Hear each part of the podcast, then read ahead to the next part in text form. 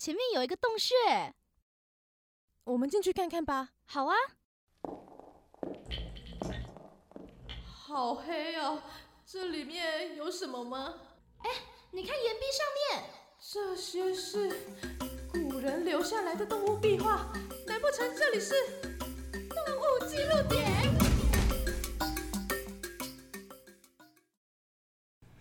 跟青蛙有关的信仰其实不少哦。台湾的马祖啊，就有一个青蛙神，在马祖北干秦壁村啊，有一尊青蛙神，是秦壁村的守护神哦。说到为什么守护神是青蛙呢？这个由来啊，可以追溯到闽越民族，图腾崇拜啊，是闽越民族的文化习性，所以他们崇拜龙跟蛇。而青蛙呢，因为鼓着鸣囊的样子啊，看起来气势高昂，叫声呢也非常的洪亮。再加上青蛙可以预告雷雨来袭，雷雨来袭的时候就会有丰沛的雨量可以灌溉作物。因为这些啊的种种原因，使得闽越民族呢崇奉青蛙神。而在福州话中啊，蛙跟甲的读音是相似的。再加上青蛙的肤色接近铁黑色，因此最初的青蛙神呢，又被封为铁甲将军。几年前才被玉皇大帝受封为铁甲元帅。而这位铁甲元帅啊，虽然是青蛙神，但是他非常的有人性哦。他跟人类一样，爱喝酒，爱管闲事，又爱看戏。曾经有一次在请神仪式上面。仪式进行到一半的时候，突然就有一只青蛙跳上了供桌，而且它非常的识货，哦它只喝高粱酒。那这个执事的夫子呢，就判断出这个青蛙，哎，该不会就是铁甲元帅的化身吧？从此以后啊，只要是祭拜元帅，桌上啊就一定会出现高粱酒。嗯，看起来这个铁甲元帅真的是非常的识货，喝酒还会选择高粱。好，那这个铁甲元帅呢，可以说是跟马祖的居民哦，生活相当紧密哦。任何大小事，村民呢都会跑来询问他。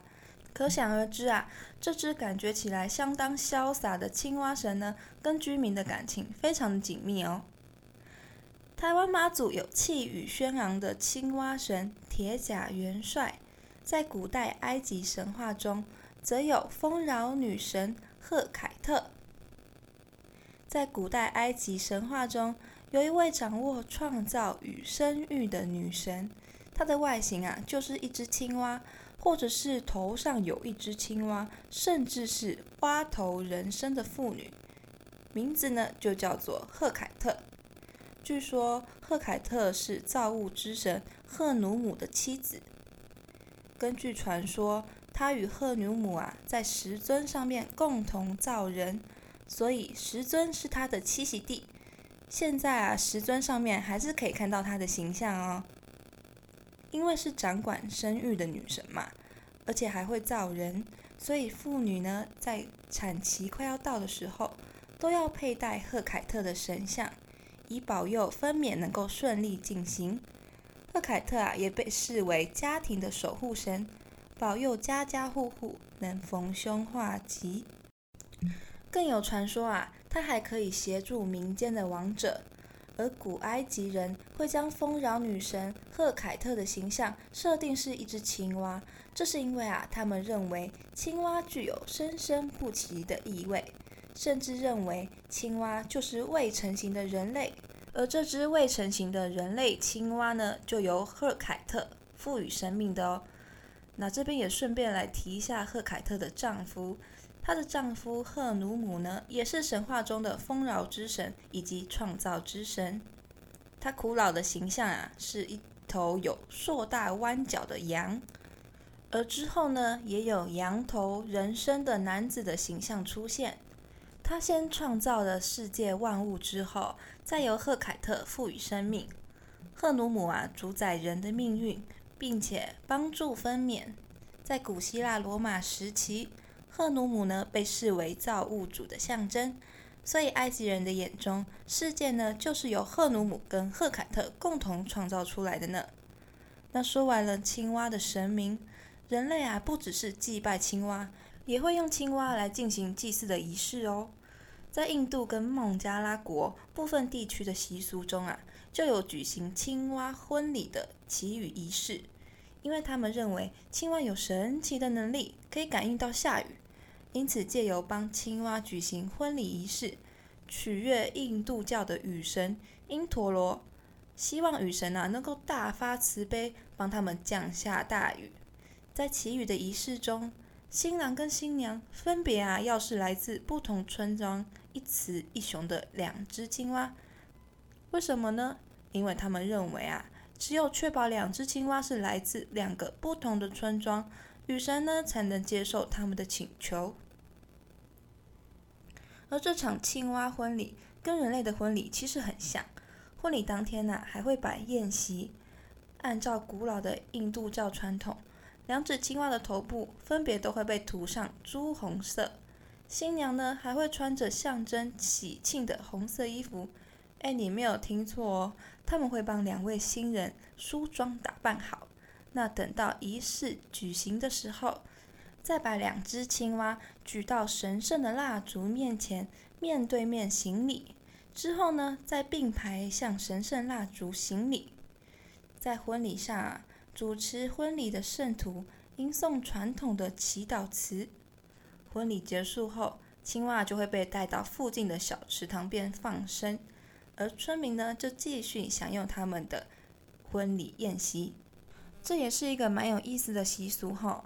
去年呢，还有印度的村民用假的青蛙玩偶来进行祭祀的仪式哦，这样也好啦，省得还要找两只青蛙过来受罪。那说到印度啊，印度除了用青蛙婚礼来祈雨。在印度南部最开化的坦米尔纳什都省，还会用青蛙跟少女来举行结婚仪式。每年他们举行丰收节活动的时候啊，村民呢都会抓一只公蛙来跟女儿举行象征性的婚礼。这个婚礼呢是由村长主持的，全村啊约五百户的家庭都会前来观礼，并且担任证婚人。他们会一起唱诵印度教圣典。四吠陀罗的咒文，同时呢，击鼓作乐，就像真正的宗教庆典仪式一样。这么做的目的啊，一方面是取悦大神，希望神明呢能够保佑他们全家；另一方面呢，则是代表一个祝福，祝福女儿可以找到如意郎君，并且求得好的姻缘。除此之外，还有取青蛙跳跃成长的意涵。村中的父母也相信。身材矮小的女人啊，嫁得青蛙王子后，能够发育健全，长得亭亭玉立的。因为只是类似于宗教仪式的活动，所以基本上啊，没有未成年婚姻等等会犯法的疑虑。举行少女跟青蛙的婚礼，就是希望能够给少女一个美好的祝福而已。那说完了印度，接着来说说我们比较熟悉的国家，在日本。在日本呢，青蛙则是被看作啊是一种能够带来好运的吉祥物，因为青蛙在日文里叫做 kairu，跟日文中的归还、回家、返还的 kairu 发音一模一样，因此呢，青蛙在日本就有着人或物品回到或返回到原生地或家庭的意涵在里面哦。人们呢，通常呢会把小青蛙的公仔挂在包包或是手提包的上面。而在旅行的途中啊，青蛙也被认为是祝福旅者平安归来的意思。所以下次如果你要去旅行，或是有家人朋友要去旅行的话，不妨呢也把一个青蛙的玩偶或是公仔别在你的包包、行李箱上面，它或许就可以保佑你平安的回来哦。那看起来人类都还蛮喜欢青蛙的嘛。给青蛙的寓意呢，多半都是美好的那一方面。像马祖的铁甲元帅啊，感觉就是一个很热心帮人解决事情，还会豪迈的喝酒看戏的大叔。那今天青蛙的神话就说到这里啦。